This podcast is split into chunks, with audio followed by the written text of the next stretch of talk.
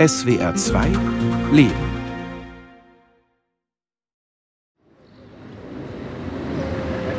Ich hoffe, dass unser Dorf, die Leute wieder hier kommen. Ich habe nicht gegen Deutsche, weil die lieben Deutschland. Aber die Italiener muss wieder hier sein. Dass unser Dorf voll sein. Und jede Haus, jede Haus muss eine Mieter haben drin, das richtig leben kann. Luigi Formaggio, Automechaniker aus dem kleinen sizilianischen Städtchen Mirabella. Vor fast 70 Jahren schloss die Bundesrepublik Deutschland mit Italien ein Abkommen zur Anwerbung von Gastarbeitern. Bei Bosch, Bayer, Benz und Co. fehlten Arbeitskräfte. Es war die Zeit des Wirtschaftswunders. Die deutsche Konjunktur lief auf Hochtouren. Allein bis Anfang der 1970er Jahre kamen zwei Millionen Italiener und Italienerinnen zumindest zeitweise nach Deutschland. Die Arbeitsmigration prägt beide Länder bis heute. Mirabella im Hinterland Siziliens, gut zwei Stunden Autofahrt von der Provinzhauptstadt Catania entfernt. Ein unscheinbarer Ort. Piazza, Kirche, Rathaus, Café. Jetzt am Vormittag ist nicht viel los. Vor dem Café sitzen ein paar ältere Männer auf Plastikstühlen und unterhalten sich. Wir setzen uns an einen Nachbartisch und werden gleich von einem der Männer angesprochen. Nicolo heißt er. Als er bemerkt, dass wir Deutsche sind, spricht er auf Deutsch weiter. Fast sein ganzes Arbeitsleben hat er in Baden-Württemberg verbracht. Die Rente aus Italien habe ich noch nicht, aber das ist ja nicht viel. Aus Italien sind 50 Euro mehr nicht aber aus Deutschland seit 1. August letztes Jahr. Nicolo ging als junger Mann nach Sindelfingen. Ohne Ausbildung, ohne Schulabschluss. Arbeit zu finden war nicht schwer. Überall wurden Arbeitskräfte gesucht. Er arbeitete jahrelang am Fließband bei Daimler in Sindelfingen. Später wurde er Taxifahrer. C'era quella dei miei genitori, era già costruita. Io ho fatto delle modifiche, ho aggiustato un po' e l'ho fatta per poter stare io comodo a casa mia. Nicolo kehrte zurück nach Mirabella. Er konnte sein Elternhaus übernehmen und renovieren. Viele andere steckten das im Ausland hart verdiente Geld in ein neues Haus in Mirabella und kamen nicht zurück. 40 anni fa il paese era 9.000, quasi 10.000 abitanti. Adesso non ce n'è neanche la metà. Vor 40 Jahren hatte das Dorf 9.000, fast 10.000 Einwohner. Jetzt nicht mal die Hälfte. 4.000 vielleicht. Ich weiß es nicht genau. Die Häuser stehen leer. Vielleicht werden sie bald verschenkt. Viele Häuser kann man zum symbolischen Preis von einem Euro kaufen. Junge Leute ziehen seit Jahrzehnten aus Mirabella weg, wenn sie können. Arbeit gebe es keine. Die Verwaltung sei langsam, die Infrastruktur schlecht ausgebaut. Ungelernte, so wie er damals, würden aber auch anderswo keinen Job mehr finden. Früher war es leicht, in Deutschland Arbeit zu finden. Jetzt ist es anders. Zuerst musst du die Sprache können und eine Qualifikation haben, bevor du einen Job findest. Nicolo legt das Geld für den Espresso auf den Tisch und verabschiedet sich. Wer über die Piazza von Mirabella läuft, merkt schnell, wie eng die Verbindung nach Deutschland ist. Fast jeder hier spricht Deutsch. Die meisten waren in Sindelfingen und Umgebung, haben im großen Mercedes-Werk gearbeitet oder in der Gastronomie. Im Sommer, wenn unsere Mitbürger aus Deutschland zurückkehren, ist die Piazza voll. Dann ist immer was los. Die meisten kommen im August und bleiben vier Wochen. Andere kommen zu Weihnachten oder zu Ostern. Poi qualcuno viene nel periodo di Natale, qualcuno viene nel periodo di Pasqua. Bürgermeister Giovanni Ferro steht vor dem Rathaus und lädt zu einem Rundgang durch Mirabella ein. Weil es hier im Hinterland Siziliens immer noch kaum Industrie und Gewerbe gibt, sind die Arbeitsmigranten und Urlauber enorm wichtig für den Ort. Zu den 4000 Mirabellesi mit festem Wohnsitz kommen mehr als 6000 im Ausland. In keinem anderen Ort auf Sizilien ist der Anteil von Ausgewanderten an der Bevölkerung so groß. I proprietari sono Viele Mirabellesi arbeiten in Deutschland und haben hier Häuser gebaut. Diese Häuser sehen nur im Sommer das Tageslicht. Sonst bleiben die Fensterläden geschlossen. Wir kommen am Palazzo Biscari vorbei, einem imposanten Sandsteingebäude, in dem heute das städtische Museum untergebracht ist. Eine lange Treppe führt in ein höher gelegenes Viertel. Giovanni Ferro deutet auf einzelne beschriftete Steine. Diese Steine erinnern an unsere bei der Arbeit verstorbenen Mitbürger. Die meisten sind im Ausland gestorben, einige auch in Sindelfingen. Er hier war ein Verwandter von mir. Er ist auf dem Weg zur Arbeit bei Mercedes gestorben. 23 Gedenksteine hat Ferro verlegen lassen.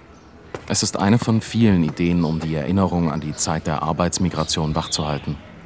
Denn Ferro, selbst Sohn eines zurückgekehrten Gastarbeiters, beobachtet, die Verbindungen, die die Kinder und Kindeskinder der Gastarbeiter nach Mirabella haben, werden mit der Zeit schwächer. Sie kennen den Ort nur noch aus dem Urlaub. Heimat ist für sie woanders. Questo cordone che lega Dieses Band zwischen Baden-Württemberg und Mirabella wollen wir als Gemeindeverwaltung natürlich stärken. Wir suchen nach Wegen, die Gemeinschaft trotz der Distanz zusammenzuhalten.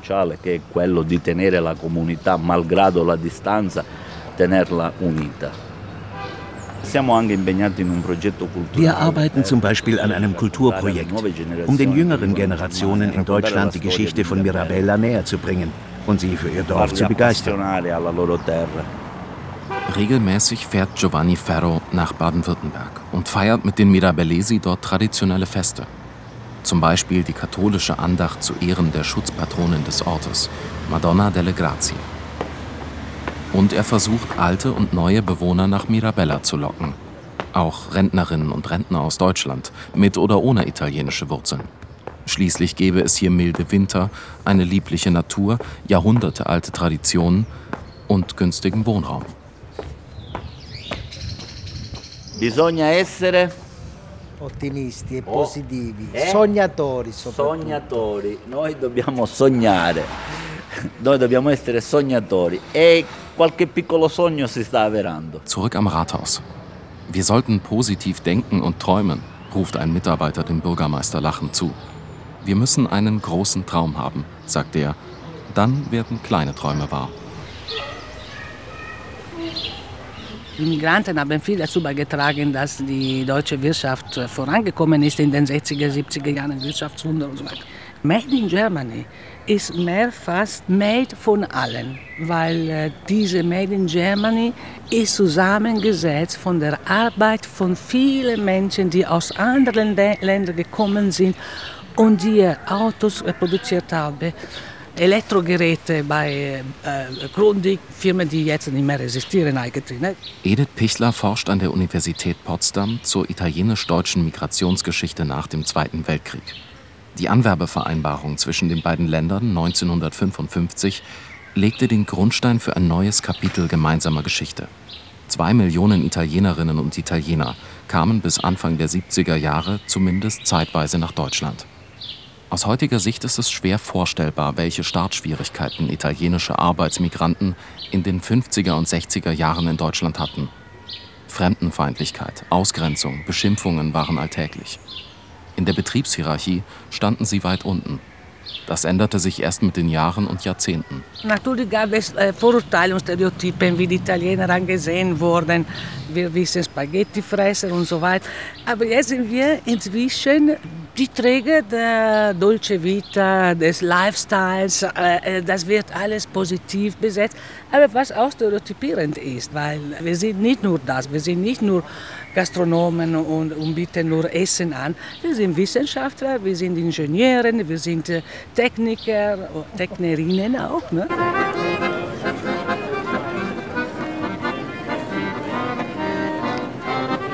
Dass im Zuge der italienischen Arbeitsmigration besonders enge Verbindungen zwischen einem Ort in Italien und einem Ort in Deutschland entstanden, ist keine Seltenheit.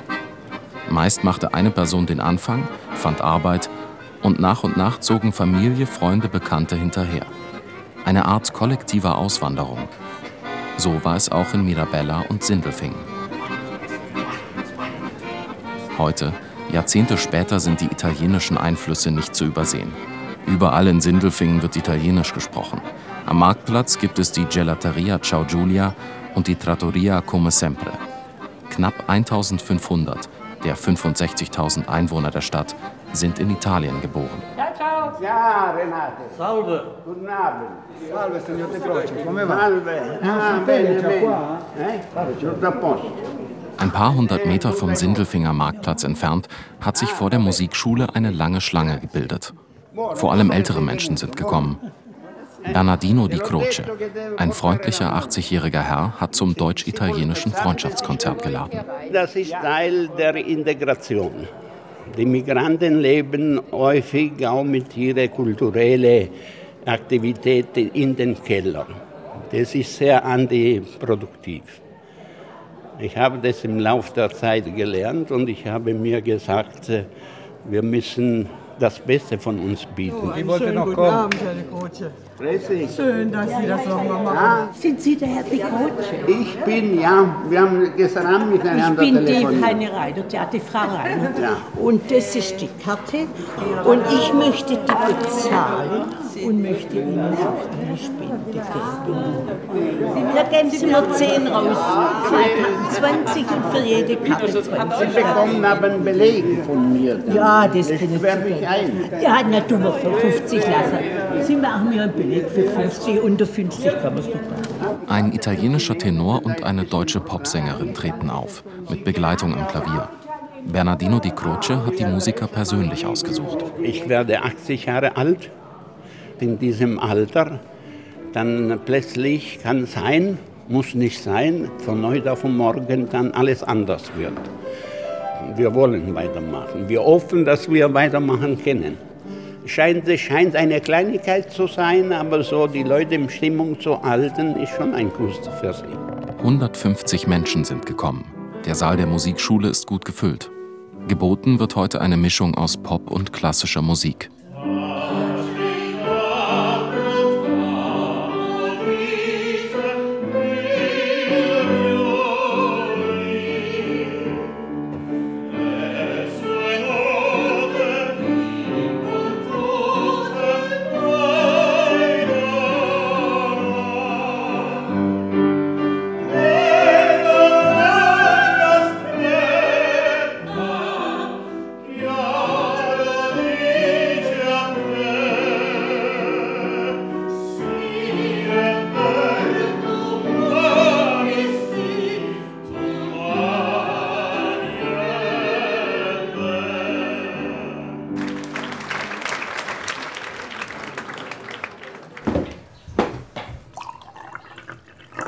Nächsten Tag sitzt Bernardino di Croce zu Hause am Esstisch mit Blick auf den kleinen Gemüsegarten und erzählt von seiner Kindheit und Jugend. 1943 ist er geboren, aufgewachsen in den Abruzzen. Mit zwölf Jahren trat er in die Kommunistische Partei Italiens ein. Aber nicht, weil ich verstanden habe von Karl Marx oder das kam später oder sonst was.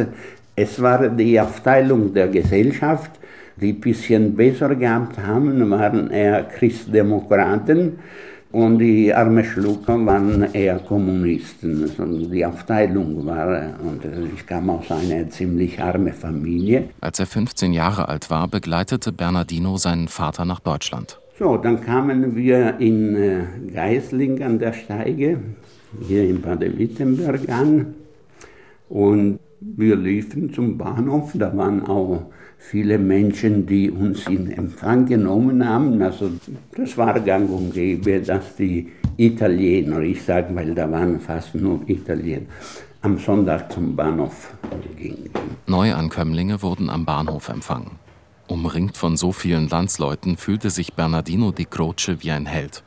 Umso härter war die Realität, als er in seiner Unterkunft ankam. Also das war für mich das erste Negativbild, so äh, links und rechts eine Reihe von Baracken, in der Mitte waren zwei, drei große Baracken, wo die Leute äh, sich gewaschen haben, gekocht. Äh.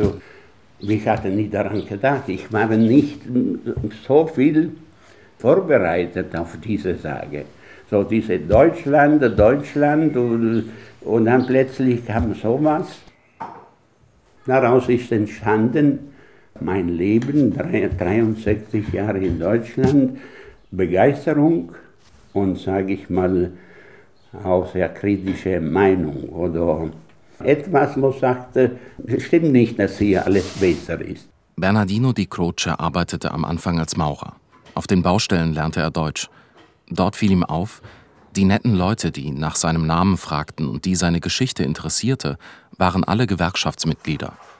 Mit 17 Jahren trat die Croce in die IG Bau ein, als einer der ersten Italiener in Deutschland überhaupt. Fünf Jahre später ging er zu IG Metall, die damals Übersetzer suchte, und wurde 1974 sogar Gewerkschaftssekretär. Und wenn jemand mir gesagt hat, du bist der Vertreter der IG Metall, sage ich, nein, ich bin der Vertreter der, der Leute in der Baracke, ich bin dort groß geworden. Die Croce wurde Brückenbauer zwischen der deutschen Gewerkschaft, in der damals noch kaum Gastarbeiter organisiert waren, und den italienischen Communities, die oft unter schlechten Arbeitsbedingungen litten. Vermitteln ist schon von großer Bedeutung und ist ein Teil von dieser Integration. Bernardino di Croce war beliebt. Sein Mentor bei der IG Metall, Max Diamant, vormals Kommunist und im NS-Widerstand, hielt große Stücke auf ihn. Und auch zu Willy Brandt hatte die Croce regelmäßig Kontakt. Willy hat mal äh, gerne gefeiert und gerne getrunken und äh, das war bei Gewerkschaftstagen und so weiter. Und dann war immer so die Stimmung und äh, dann haben wir politisiert und hat ja und hat das äh, mir auf dem Weg mitgeben wollen. Es ist nicht die klassische Geschichte eines Arbeitsmigranten, die Bernardino di Croce erzählt, wenn es diese klassische Geschichte überhaupt gibt. Die Rolle des Vermittlers hat er sich bis heute erhalten. Ich habe eine gewisse Autorität bei den Landsleuten vielleicht auch bei einigen Deutschen. Bei den Italienern, ich, ich kann mir sehr viel leisten. Bei den Deutschen ist es ein bisschen schwieriger, muss ich diplomatischer werden. Mag ich das auch, aber ich muss sehr langsam, sehr dosiert, sehr aufpassen, diese Impulsivität in der Freundschaft zu sagen, ach, du gehst mir wirklich auf. Äh, soll ich das nicht, hör mal auf. Das kann ich mit den Deutschen nicht machen. Wir fahren durch Sindelfingen. Bernardino di Croce will Orte zeigen, die für ihn wichtig waren in den mittlerweile fünf Jahrzehnten. Wir fahren am Werk von Mercedes-Benz vorbei, fast drei Quadratkilometer groß, eine Stadt in der Stadt. Als Gewerkschaftssekretär war die Croce oft in einem Wohnheim für Daimler-Mitarbeiter. 770 Betten gab es dort Anfang der 1970er Jahre. Die Bewohner ausschließlich türkische, italienische und jugoslawische Gastarbeiter. Da gab die Wohnungen mit sechs Personen pro Zimmer. Danach äh, haben wir erreicht, wir meinen als Gewerkschaft, vier Personen. Dann in den 90er Jahren zwei Personen, die Verbesserung. Aber okay, now dort kann man sagen, bessere Bedingungen als was in den 60er Jahren waren, aber auch völlig äh, isoliert. Die Menschen gehen kaputt. Da kann man erkennen, wirklich, wenn man äh, Viertelstunde mit den Leuten redet, stellt man fest, dass äh, so isoliert vom Rest der Welt. zurück in der Innenstadt. Wir lassen das Auto stehen. Also Sindelfingen war früher sehr ästlich. Äh, das war ein Dorf, ein Bauerdorf. Wenn man sich die Fotos anschaut, der 50er, 60er, 70er Jahre. Aber natürlich durch Daimler ist bekannt geworden. Daimler hat Sindelfingen groß gemacht, aber kulturell ist es ein Gartenzwerg. Vor dem Eiscafé Venedig bleibt Bernardino di Croce stehen und begrüßt den Inhaber Domenico per Handschlag. Ciao. Ciao Enrico, alles okay? sì, sì, sì, sì. Super. Er ist immer Ja. gut gelaunt. Muss ja sein und bin ich auch so. Wie lange kennen wir uns schon? Schon eine Ewigkeit, oder? Ja, ja, schon lange, ich weiß nicht. Ja, äh, ungefähr zehn Jahre. So circa, oder? Ja, wie lange bist du hier?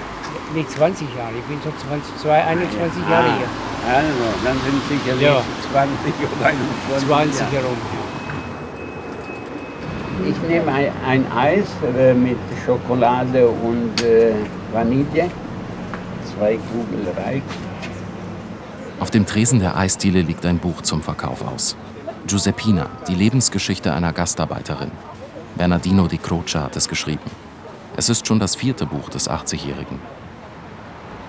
Viele italienische Gastarbeiter erfuhren in Deutschland Diskriminierung.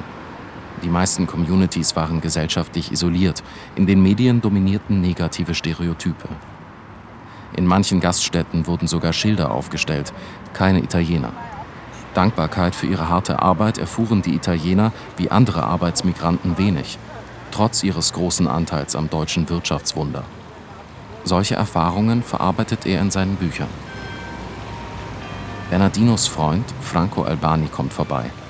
Seit über 40 Jahren ist er in Deutschland. Ich lebe hier so viele Jahre und fühle ich mich auch wohl. Ich werde nicht wieder zurückgehen für immer nach, nach Sizilien, weil meine Eltern seitdem sie nicht mehr leben, werde ich nicht jedes Jahr dorthin gehen. Äh, und ich habe meine Freunde, meine Bekannte auch gemischt. Wie Bernardino ist auch Franco mit einer Deutschen verheiratet. Mit anderen Italienern hat er gar nicht mehr so viel zu tun. Vielleicht drei, vier Mal im Jahr gehe ich zum italienischen Zentrum, um Kaffee zu trinken. Aber ich habe keine Lust, weil es wird immer überwiegend über Fußball, über Autos oder irgendwas, wo für, oder Karte wird gespielt und habe ich da kein Interesse. Viele Italienerinnen und Italiener der ersten und zweiten Gastarbeitergeneration sind noch immer über italienische Vereine organisiert. Bernardino di Croce hat den Sindelfinger Verein Anfang der 1990er Jahre mitbegründet. Da treffen sich die Leute, da können sie miteinander reden, dann können sie ein bisschen Zeit vertreiben, dann können sie sich ein bisschen entspannen von der Arbeit. Aber natürlich äh, Vereine verdecken auch die Möglichkeit, Deutschland zu leben oder Sindelfingen zu leben oder vielleicht. Und das ist äh, nach meiner Auffassung schon ein Problem. Nach zehn Jahren als Vorsitzender des Vereins hatte Bernardino di Croce genug davon, dass viele Italiener immer unter sich blieben und begann stattdessen die deutsch-italienischen Freundschaftskonzerte zu organisieren. Nach Italien zurückzugehen, ist für die Croce schon lange keine Option mehr. Er ist in Sindelfingen verwurzelt, hat Kinder und Enkelkinder. Die Verbindungen nach Italien sind über die Jahre immer weniger geworden. Und trotzdem, jetzt im Alter, stellt sich für ihn die Frage nochmal neu. Mit 40, 50 habe ich auch nicht so oft daran gedacht, dass vielleicht ich mal sterbe. Aber jetzt mit 80 frage ich mich permanent, warum muss ich in Deutschland beerdigt werden? Ich habe nichts gegen Deutschland. Ich lebe gerne hier, solange ich lebe. Aber die Wurzeln sind nun mal da und man denkt schon daran, ob nicht auf dem Hügel im Friedhof, wo sehr viel Ruhe gibt, in einem Dorf in äh, Süditalien oder Mittelitalien, nicht besser ist, dort einzuschlafen als hier.